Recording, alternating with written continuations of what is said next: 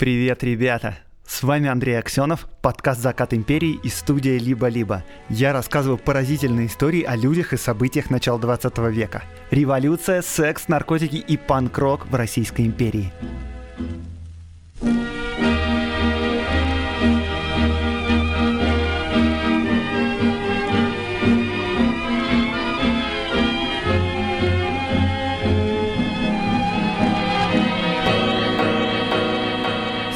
Последний регулярный выпуск четвертого сезона подкаста «Закат империи».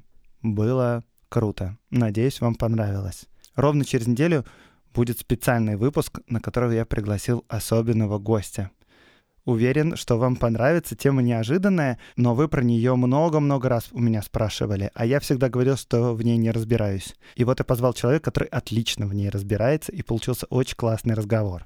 Через две недели после выпуска, который вы слушаете сейчас, состоится стрим. Приходите на ютубчик или ВКонтактик, поболтаем про историю начала 20 века.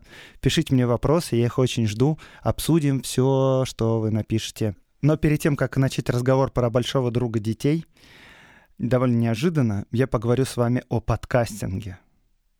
Неожиданность в том, что появление, ну не подкастинга, но чего-то в этом роде типа, может быть, аудиокниг, не знаю, было предсказано почти 130 лет назад. С вами постоянная рубрика «Ретро-футуризм», которую я делаю совместно с компанией Selectel. В 1894 году в английском журнале Scribner's Magazine вышла статья, которая называлась «Конец книг». Заход этой статьи такой. Несколько мужчин идут по парку, впечатленные только что прослушанной ими лекцией ученого-физика. Лекции про конец мира. И по мысли этого физика, конец мира должен неминуемо произойти через несколько миллионов лет из-за охлаждения Солнца. И вот эти мужчины начинают делиться друг с другом своими мыслями о будущем. И в какой-то момент они спрашивают одного своего товарища, которого называют библиофилом, что тот думает о будущем книг. И вот что он отвечает – если под книгами вы подразумеваете привычные нам бесчетные кипы бумаги с отпечатанным на ней текстом, прошитые и заключенные в обложке с заглавиями, то скажу вам откровенно, и это подтверждает прогресс в области электрической энергии и современных машин, что изобретение Гутенберга обречено рано или поздно кануть в забвение, перестав быть актуальным средством выражения продуктов нашего мышления.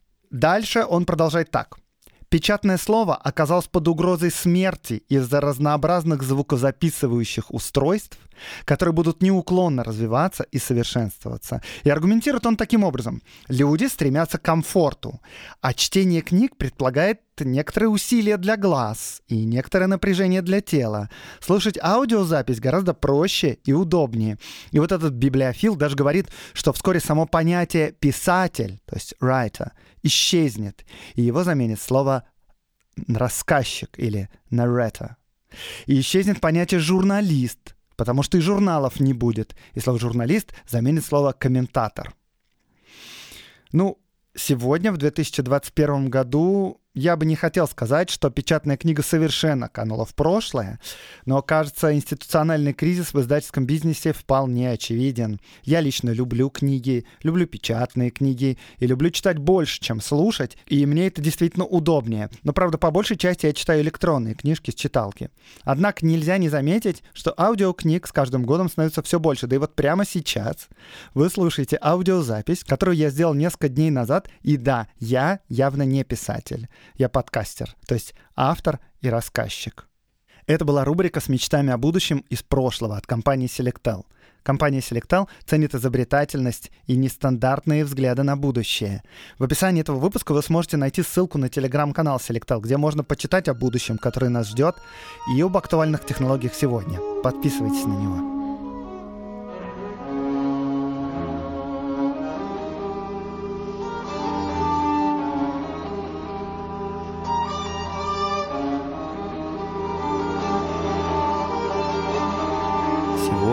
Серьезный разговор. Настройтесь.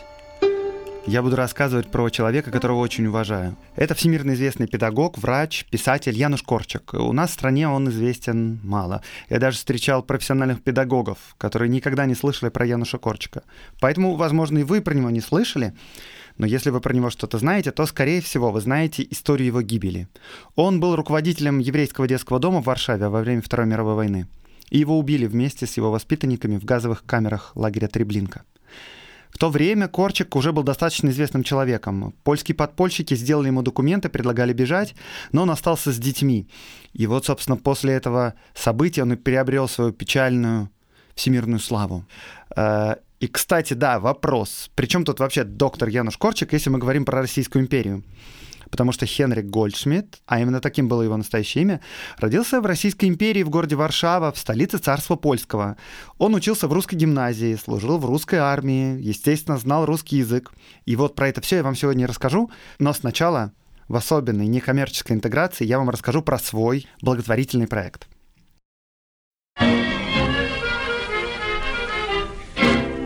Несколько лет я организовываю, я же вожатым, руководителем в детский интеграционный международный Корчиковский лагерь «Наш дом». Лагерю уже почти 30 лет. Поколения меняются, дети вырастают, становятся вожатыми, потом руководителями, потом приходят новые поколения, и так все это крутится уже долгие годы. Мы делаем лагерь сами, нам никто не указ. Мы все волонтеры, кто-то с педагогическим образованием, кто-то без, но делаем лагерь так круто, что нас зовут на международные конференции, чтобы мы рассказали, как мы все это устраиваем. Наш лагерь Корчиковский, потому что в лагере мы следуем идеям Януша Корчика. Наверное, самое понятное, что он оставил, это права ребенка. И вот эти права — это основа нашего лагеря. Это право на ошибку, право на уважение, право на тайну, право быть самим собой и так далее. Каждый день у нас какое-то зашкаливающее количество событий, мероприятий, импровизаций. Нет такого, чтобы дети были предоставлены сами себе. Ну, то есть, если ребенку надо побыть одному, то он один. Но вообще наши вожатые 100% времени с детьми. Но самое главное, это, конечно, не мероприятие, а атмосфера, приятие и, ну, если своими словами говорить, то любви. Э, Все это, в частности, означает, что наш лагерь супер подходит для того, чтобы впервые надолго уехать от мамы с папой. А еще наш лагерь интеграционный. То есть у нас есть дети с особенностями. Их немного, но они всегда есть. И мы стараемся все организовать так, чтобы они могли делать все то же самое, что и остальные дети. И это важно для всех. И для особенных детей, и для детей без особенностей. Так вот, к делу. Во-первых, мы запустили краудфандинг для того, чтобы собрать на путевки детям с особенностями из регионов. Если вы готовы пожертвовать на это какую-то сумму, пожалуйста, посмотрите ссылку в описании этого выпуска. Во-вторых, если вы хотите отправить летом к нам своего ребенка или ребенка ваших знакомых, мы будем очень рады. Первую неделю единственной летней смены в лагере буду и я. Ссылка с подробностями о летнем лагере, с датами, с ценами на путевку и так далее тоже в описании к этому выпуску. Если у вас есть какой-нибудь крутой став для лагеря, вы готовы им поделиться, супер. Напишите, пожалуйста, мне об этом на почту или в Телеграм. Самое востребованное — это костюмы театральные. Но и канцелярия, бумага, какие-нибудь конструкторы будут очень кстати. И да, последнее, если вы хотите поехать в лагерь вожатыми, то тоже пишите мне. Это вообще не так просто попасть к нам в лагерь, но все возможно. Спасибо.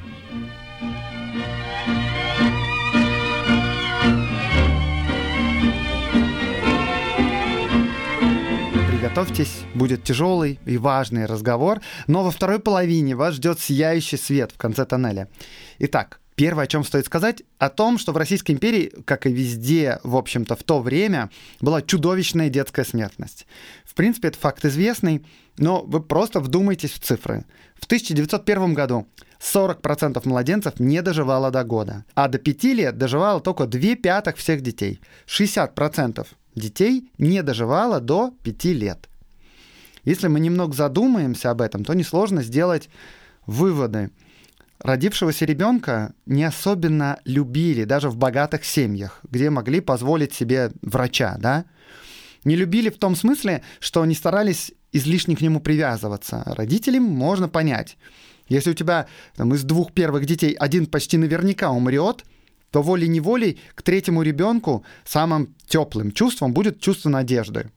И при этом, на наш взгляд, обеспеченные родители тех лет будут выглядеть крайне бесчувственными. для детей нанималась нянька. Если дети выживали и подрастали, то ими занималась гувернантка.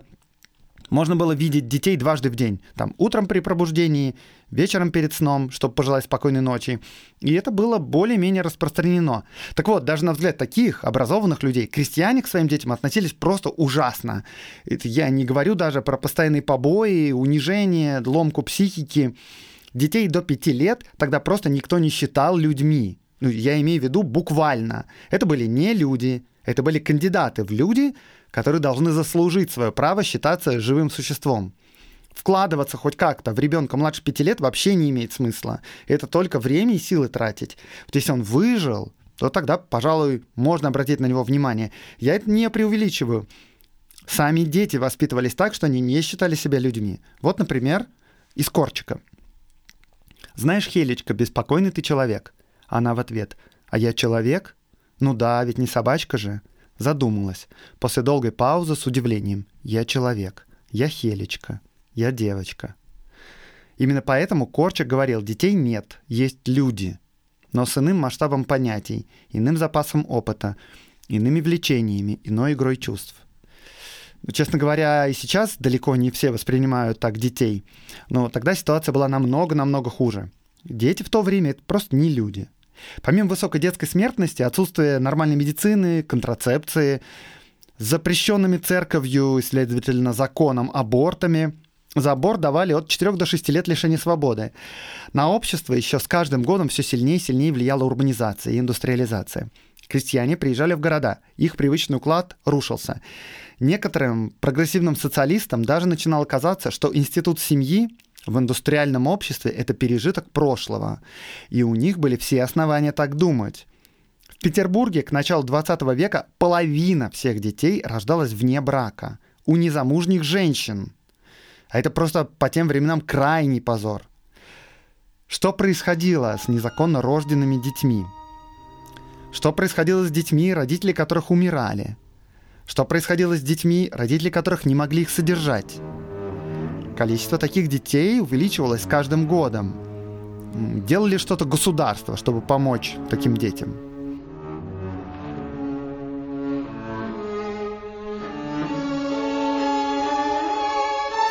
Да, делала.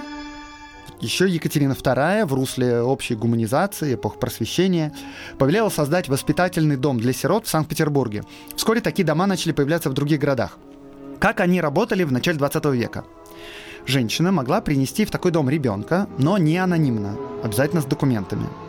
До года детей кормили молоком нанятой кормилицы. Причем вот в таких воспитательных домах, конечно, процент смертности был выше, чем по стране. Если выживала там половина, то это уже хорошо. В первой половине 19 века бывало, что до года доживало процентов 10 в некоторых домах. Вот год прошел, что происходит после года? Если вы думаете, что там было что-то вроде детского дома, то нет. После года детей отдавали на воспитание в крестьянские семьи, в деревню. За каждого ребенка крестьяне получали регулярную плату от 2 до 4 рублей. И, в общем-то, это была причина, по которой крестьяне соглашались таких детей брать. В принципе, прокормить дополнительного ребенка крестьяне обычно могли. Ну, тем более, что обычно те, кто не могли прокормить, очевидно, не брали детей, своих забот хватало. А вот живые деньги, рубли в деревне – это ценность. Так что это предложение было выгодным для крестьян. Конечно, и в деревне дети гибли. Как государство проверить? Крестьянин продолжает растить сироту от государства, за которого надо платить, или собственного ребенка, одногодка. Вдруг он э, инспектору покажет своего родного сына и попросит за него государственное финансирование. Чтобы этого избежать, на шею каждому такому сироте вешали веревочку с пломбой – которую нельзя было снять через шею. На пломбе изображалось клеймо воспитательного дома. И вот если крестьянин не мог предъявить опломбированного ребенка, то значит он умер. И выплаты от государства прекращались. Дети до 15 лет, девочки, до 17 лет мальчики ходили с пломбой на шее. После этого возраста пломба с них снималась, и они сливались с крестьянской массой.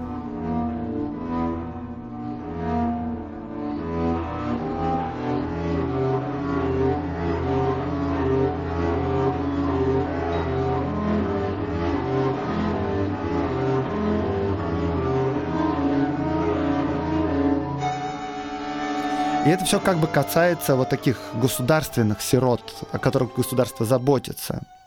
Но в городах было большое количество детей, у которых, например, официально были родители, но фактически эти дети не были никому нужны. Такие просто вот дети улицы. Ну там, конечно, были э, школы для детей рабочих, для детей слуг. Принципе, были возможности для развития, для получения образования. Немного на самом деле. В своей массе дети рабочих, нищих, не имели почти никакой возможности вырваться за пределы своего круга. Были тогда районы, в которые просто опасно было заходить. В первую очередь, э, такие моменты, конечно, вспоминают московскую хитровку. Хитровка или хитров рынок – это просто притча в языцах. Это дно дна. Это район воров и беглых каторжников. Это район самых дешевых борделей и трактиров. Район, где нанимали рабочих на самые грубые паденные работы. И, конечно, там были дети, и детям там жилось ужасно. Вот вам цитата. Некоторые родители держат детей безотлучно при себе во всю зиму, отчасти по недостатку в теплом платье, отчасти из боязни, чтобы дети не избаловались. Другие предоставляют расти и воспитываться им на улице. Многие берут с собой или посылают нищенствовать по углам или по трактирам. Есть и такие, которые посылают детей наниматься в праздничное время в балаганы. С самого раннего возраста дети хитровки начинали работать. И поскольку хитровка – это район абсолютно деклассированный, то эта работа чаще всего – это выпрашивание милостыни, конечно, и воровство. Примерно с трех лет дети уже побирались самостоятельно. Если не приносили домой нужную сумму, их избивали. Поэтому дети начинали воровать. Подростки начинали обрабатывать квартиры через форточки.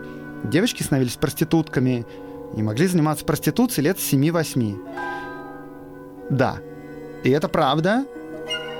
Законодательство Российской империи в отношении секса с несовершеннолетними было очень снисходительным. Никакого наказания за секс с девочкой-проституткой старше 10 лет не предусматривалось вообще. Подробнее об этом можно узнать из выпуска «Секс Российской империи», эпизод 3, первый сезон. Подозреваю, что вы все его слушали. Вот вам, кстати, для иллюстрации душераздирающая просто сцена из Горького. Горький, конечно, да, он билетрист, еще социалист, еще такой противник власти, активно бичевал пороки, но вообще, если чуть-чуть исключить некоторую художественность, этот эпизод вполне достоверен. Горький в нем рассказывает про соседский дом, в котором жили беднейшие жители города. И вот он однажды услышал, как кто-то тихонько и с любовью баюкает ребенка. Я тихо встал, посмотрел за бочки и увидел, в одном из ящиков сидела маленькая девочка. Низко наклонив русую, кудрявую головку, она тихо покачивалась и задумчиво напевала. «Уж ты спи, ты усни, угомон тебя возьми». В маленьких грязных ручонках она держала черенок деревянной ложки, окутанный в красную тряпку, и смотрела на него большими грустными глазками. Нечаянно я пошевелился. Девочка вздрогнула, Увидела меня, ее глаза подозрительно сузились, и вся она боязливо съежилась, точно мышонок перед кошкой. Вот она встала на ноги, деловито отряхнула свое рваное, когда-то розовое платье, сунула в карман свою куклу и ясным голосом спросил меня, «Чё глядишь?» Было ей лет одиннадцать, тоненькая, худая, она внимательно осматривала меня, а брови ее все дрожали. Она шагнула ко мне, ее лицо брезгливо сморщилось, и громко, ясно она сказала – «Пойдем со мной за пятиалтынный». Я не сразу понял ее, только помню, вздрогнув в предчувствии чего-то ужасного.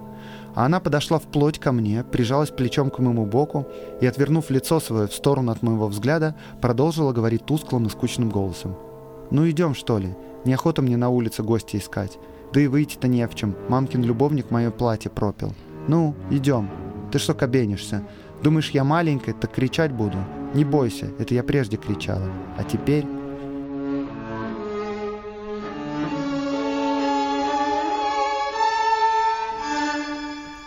Родители работали по 10-11 часов в сутки. Дедушки и бабушки обычно в деревне. Дети предоставлены сами себе. Причем а, времена менялись быстро, города активно росли, и к таким изменениям не были готовы ни люди, ни законы. Никто не знал, что с этим делать, как занимать детей. До 19 века, собственно, этой проблемы вообще не существовало. Дети просто росли в деревне под присмотром бабушек и дедушек, ну, тех, которые еще не успели умереть от болезней, но у которых недостаточно сил, чтобы работать в поле. А в городе улица, по сравнению даже с деревней, это жестокое суровое место. А когда началась Первая мировая война, дела пошли еще хуже. Отцов призывали на фронт. 14-летние парни уже считались достаточно взрослыми, чтобы работать на заводах, чтобы через несколько лет попасть в окопы. И в этих условиях вообще сложно ожидать, что дети захотят учиться в школе и развиваться как-то, да? И с каждым годом ситуация становилась только хуже. И примерно такая же картина вас ждала во всех грязных, рабочих, дешевых районах любого крупного города. Петербурга, Москвы, Риги, Лондона, Вены, Берлина, Варшавы, без разницы.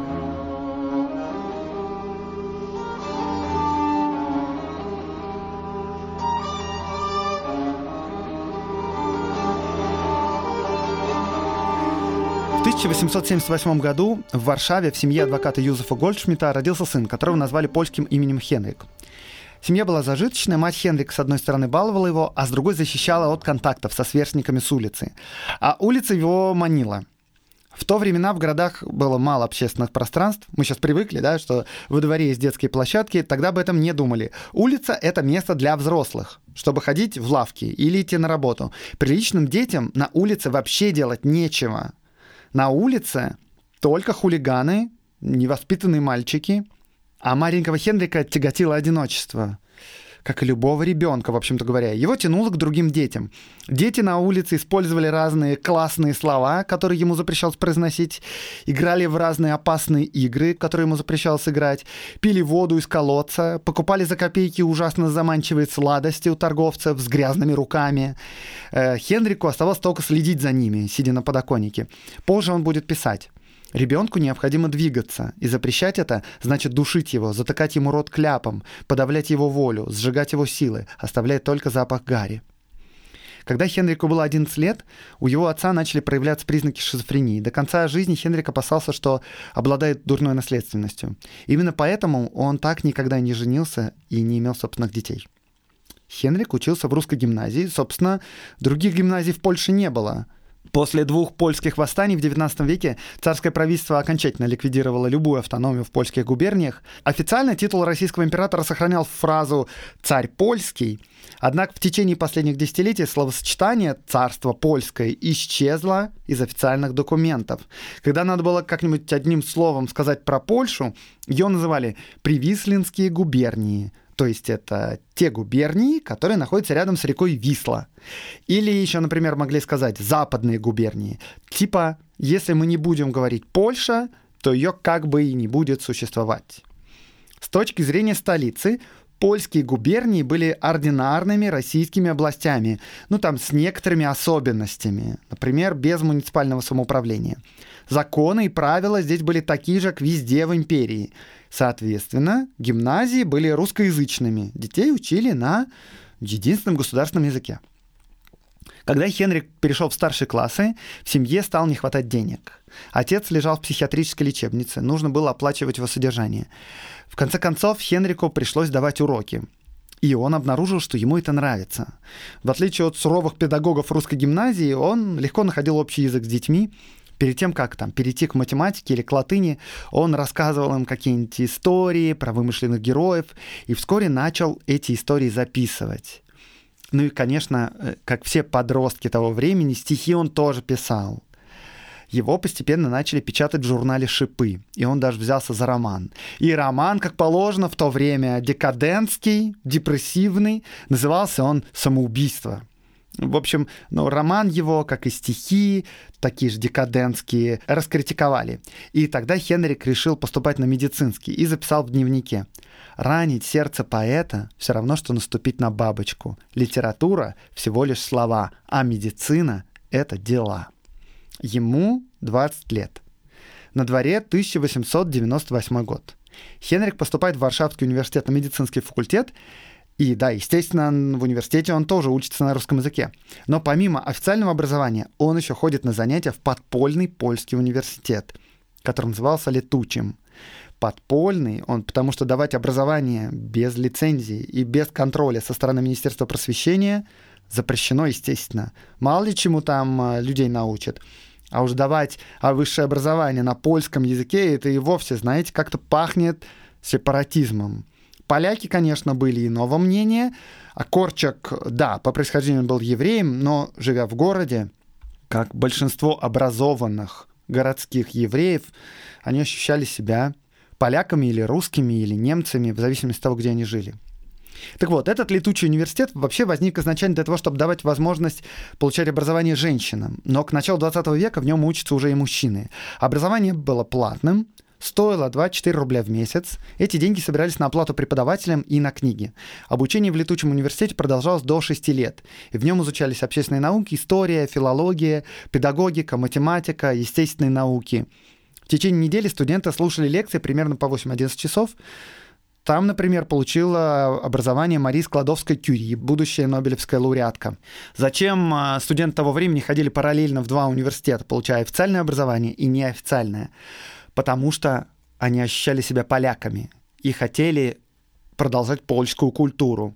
Культуры без образования, естественно, не бывает.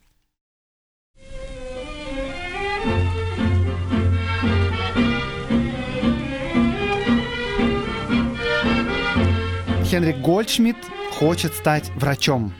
Но, несмотря на желание посвятить себя медицине, все же страсть к писательству его не оставляла.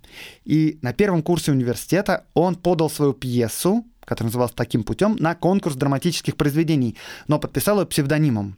Он подписался Янош Корчак, а наборщик, который набирал его пьесу, ошибся. И так возник писатель Януш Корчак и понемногу он становился заметным в литературных кругах. Друзья удивлялись, зачем он хочет быть врачом, если у него писательские опыты такие успешные. А Корчик отвечал, Чехов был врачом, но это не помешало ему стать великим писателем, а наоборот, придало особую глубину его творчеству. Чтобы написать нечто стоящее, надо быть диагностом. Корчик учится всерьез. Днем он изучает медицину, физиологию, психологию в Варшавском университете, вечером педагогику общественной науки в Летучем. Рассказывают вообще, что учителя Корчика считали, что из него выйдет плохой врач, потому что он слишком близко к сердцу воспринимал страдания больных. А Корчику, в свою очередь, кажется, что официальная академическая медицина того времени суха, воспринимает больного не как человека, а как просто как бы физическое тело с изъянами. И эти изъяны можно исправить с помощью нужных инструментов.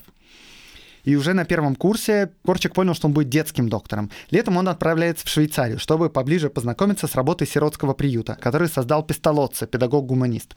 Вернувшись, он продолжает учиться. А еще он ходит в бедные районы, к детям рабочих. Вскоре его там уже знают и ждут дети. Он разговаривает с ними и играет, рассказывает истории, читает им книжки. Как-то на Рождество он даже нарядился святым Николаем, раздавал им подарки. Чумазые мальчуганы в стоптанных башмаках, в обтрепанных лоснящихся штанах, небрежно нахлобученных кепках, подвижные, исхудалые, не подчиняющиеся никакой дисциплины, практически никем не замечаемые, еще не опаленные жаром жизни, еще не высосанные досухой эксплуатацией. Никто не знает, где они умудряются находить силы, эти активные, безмолвные, бесчисленные, бедные маленькие рабочие завтрашнего дня. Весной 1905 года он получает диплом врача и отправляется на войну. Россия воюет с Японией. Януш Корчик попадает на фронт. На Дальнем Востоке он видит не только все то, что мы ожидаем от войны, кровь, пот, слезы, оторванные конечности, сошедших с ума солдат, но еще он видит там детей. Он вспоминает, как однажды он зашел в китайскую школу и пришел в ужас, увидев учителя, от которого разило одновременно водкой и опиумом который бил учеников по пяткам бамбуковой палкой. На одной стороне этой палки было написано «Тот, кто отказывается приобретать знания, заслуживает кары», а на другой «Тот, кто учится прилежно, станет мудрецом». Лейтенант Гольдшмидт выкупил эту палку у китайца, хотя, конечно, он понимал, что через пару дней тот вырежет себе новую и опять примется колотить детей.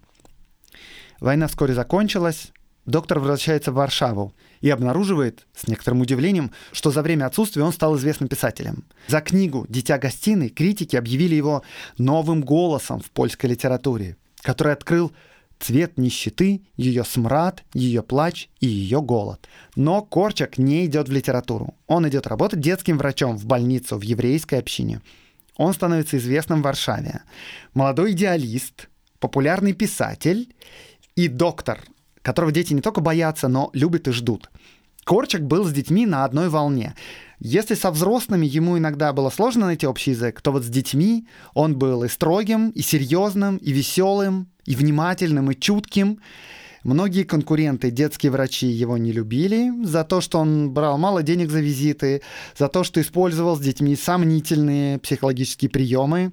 Но дети никогда не ставили под сомнение его здравый смысл, не видели ничего странного в его необычных выходках. Разные истории рассказывают. Например, как-то одна мать вошла в комнату больного сына и не увидела там ни его, ни доктора, а комната была пустой. Ну вот она беспуганно закричала, а головы врача и больного высунулись из-под кровати, потому что Корчик лечил ребенка там. Тем не менее, и у Корчика дети умирали. И на дому, и в больнице. Вскоре он начнет формулировать свои права ребенка, вот про которые я говорил в самом начале. И одно из этих прав, сформулированных Корчиком, вызывает споры до сих пор. Оно звучит так. Ребенок имеет право на смерть. Корчика впечатляло, каким, цитирую я, исполненным достоинства, зрелым и разумным может быть ребенок перед лицом смерти. Да, любая мать, любой отец, любой учитель, любой врач тяжело переносит смерть ребенка, но независимо от наших планов на будущее, ребенок может умереть. И в начале 20 века это происходило чаще, чем сейчас. Ну вообще и сейчас это происходит чаще, чем мы бы хотели. Но вместо того, чтобы как крестьяне или как образованные люди забить на детей и обратить на них внимание только тогда, когда или если они выживали к пяти годам, Корчик предлагал любить ребенка с самого рождения и принять его судьбу такой, какой бы она ни была. Корчик говорил, натуралисты знают, что не каждое зерно даст колос, не каждый ребенок рождается готовым для жизни, и не каждое деревце вырастает в дерево.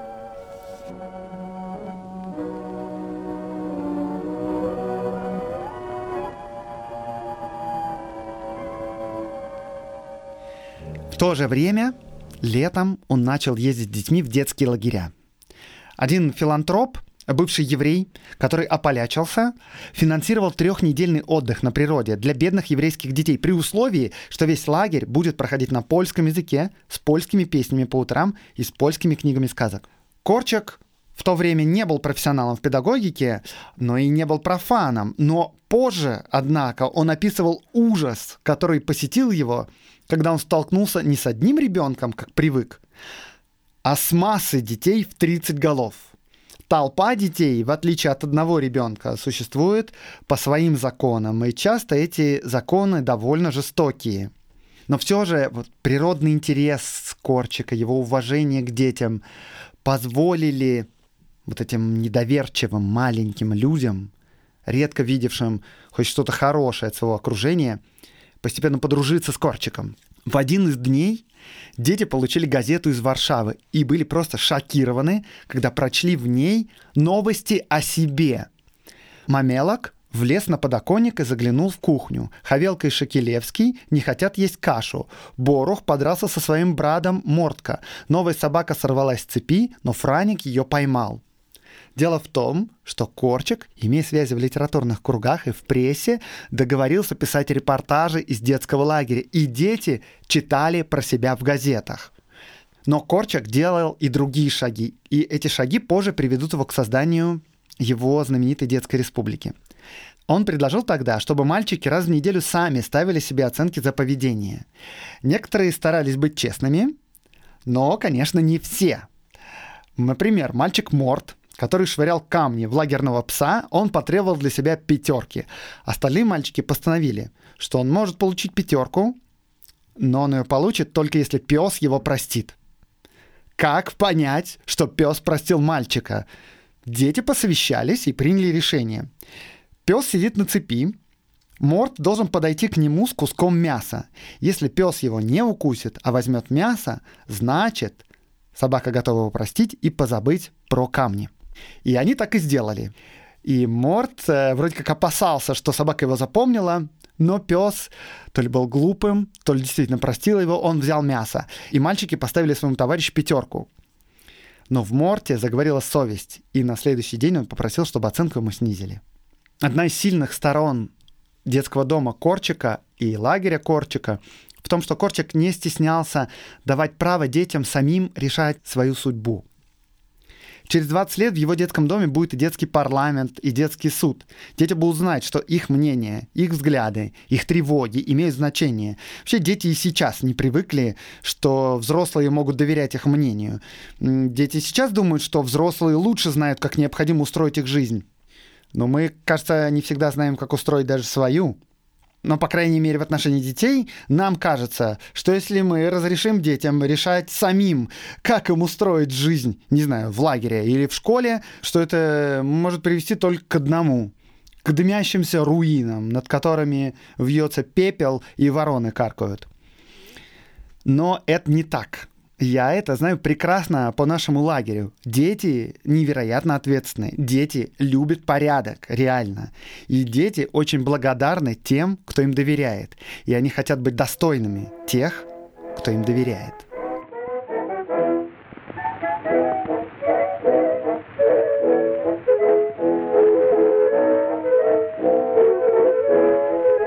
1907 году Корчик на город едет в Берлин. Он там учится у известных педиатров, он слушает лекции, проходит практику в приюте для умственно отсталых и в психиатрической клинике. Все это время Корчик, хоть и считает медицину своим главным делом, он продолжает быть не только доктором. Он и писатель, и он и педагог. Его мучат то, что дети, вылечившись, возвращаются в ту же нездоровую обстановку, которая приводит тело к болезни, а душу к мучениям, к черствости. И в 1910 году он принимает решение оставить врачебную практику. Он находит спонсора и организовывает дом сирот для еврейских детей на улице Крахмальной, дом 92. Спустя 32 года именно отсюда он отправится в свое последнее путешествие в лагерь Треблинка. Но до этого еще далеко.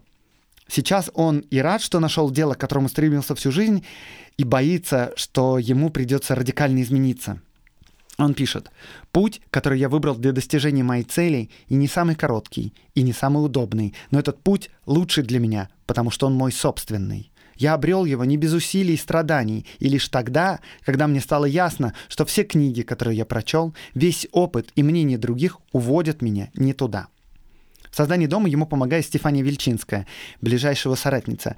Если про Корчика знают многие, его наследие изучается там, десятилетиями, на конференциях пишутся книги, то про Стефу говорят редко. И только сейчас становится известно, насколько сильно она повлияла на самого Корчика и на устройство Дома сирот, вообще на всю мировую педагогику, если уж говорить своими словами. Отныне и до конца жизни они, то есть Корчик и Стефа, будут практически неразлучны. Здание детского дома было достроено только в 1912 году. И Корчак принял первых своих воспитанников. Для многих детей, попавших в этот дом с улицы, некоторые вещи были незнакомыми и даже пугающими. Из кранов лилась горячая вода. Постели были заправлены белыми накрахмаленными простынями. Дети были настороженные, испуганные. И вся предыдущая жизнь их учила, что за все хорошее рано или поздно придется заплатить тройную цену.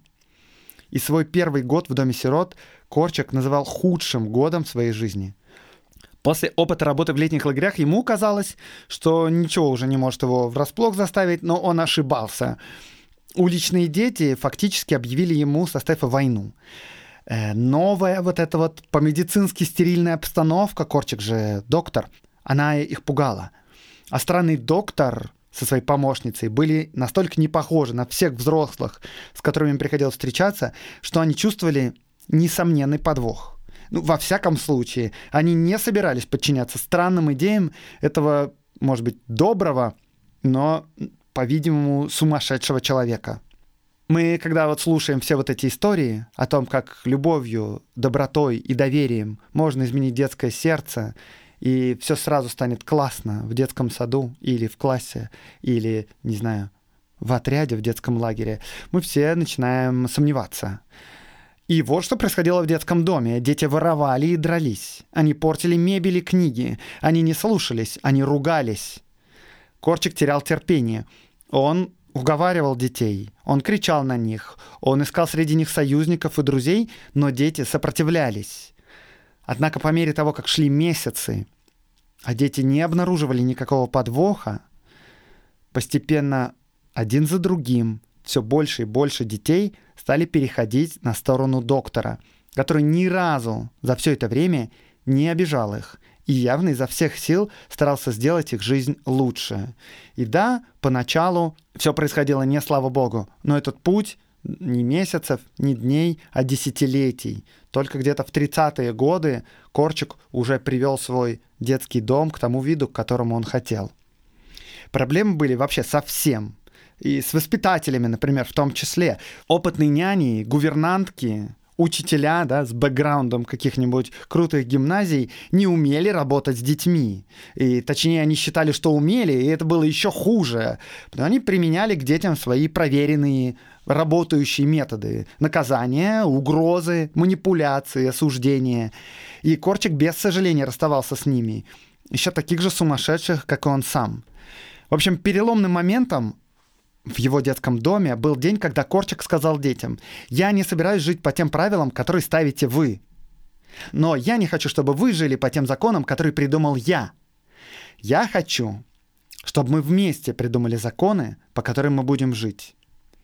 И к этому моменту дети достаточно доверяли Янушу Корчику, чтобы поверить ему. Возможно, не все дети, но какое-то значительное количество. И так родилась Детская республика Януша Корчика.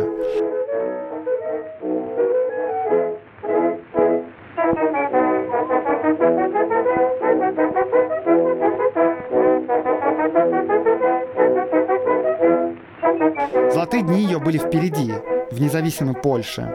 Именно тогда дом сирот и второй детский дом, который основал Порчик уже для польских детей, он назывался «Наш дом», они развернутся во всю ширь. Сам Корчик станет знаменитым не только в Варшаве, но и по всему миру. Он напишет сказки про короля Матиуша и про маленького Джека. Он будет вести передачу на радио. Он будет вместе со своими детьми издавать газету «Маленькое обозрение». Но сейчас приближается 1914 год. Начинается война, и доктор опять призывает в русскую армию. Корчик был евреем, но он был поляком. А для поляков эта война была, наверное, самой неоднозначной. Поляки Кракова в австрийской армии убивали поляков Варшавы в русской армии. А поляки Вильны из русской армии убивали поляков Вроцлава из германской. И там на войне, среди грязи окопов, среди крови, среди ужасов, Корчак начинает писать свою Библию педагогики, книгу «Как любить ребенка». Там на войне он начинает формулировать свои права ребенка. Вскоре после войны в Женеве будет принята Декларация прав ребенка. Э, принятие этой декларации, собственно, было вдохновлено работами Корчика. И в Женевской декларации сказано, голодный ребенок должен быть накормлен, больному ребенку должна быть оказана помощь, ну и так далее.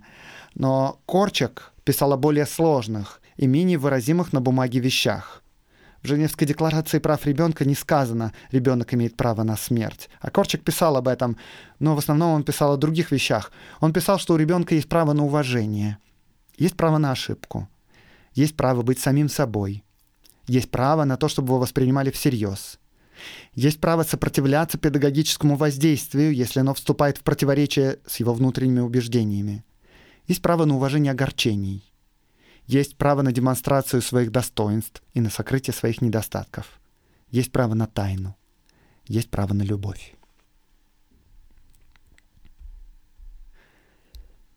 Я не возношу тебе длинных молитв, о Господи, не посылаю бесчисленных вздохов, не бью низкие поклоны, не приношу богатой жертвы во славу Твою и хвалу, не стремлюсь вкрасться в Тебе, Владыка, в милость, не прошу почестей. Нет у меня мыслей крыльев, которые вознесли бы песнь мою в небеса. Слова мои не красочны и не благовонны. Нет у меня цветов. Устал я, измучен. И все-таки обращаюсь к Тебе, Господи, с сердечной просьбой. Ибо есть у меня драгоценность, которую не хочу доверить брату-человеку. Боюсь, не поймет, не проникнется, пренебрежет, высмеет. Всегда я пред Тобою смиреннейший смиренных, но в этой просьбе моей буду неуступчив. Всегда я говорю с тобой тишайшим шепотом, но эту просьбу мою выскажу непреклонно. Повелительный взор свой устремляю ввысь небесную, распрямил спину и требую, ибо не для себя требую. Не спошли детям счастливую долю, помоги, благослови их усилия, не легким путем направи их, но прекрасным. А в залог этой просьбы прими мое единственное сокровище — печаль. Печаль и труд.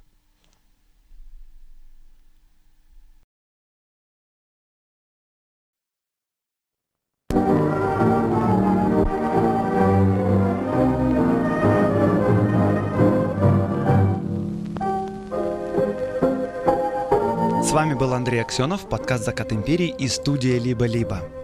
В подготовке этого выпуска принимала участие Катерина Серебренникова, редактор. Лайк, репост, подписывайтесь на соцсети подкаста и на мой Patreon. До встречи в следующий понедельник.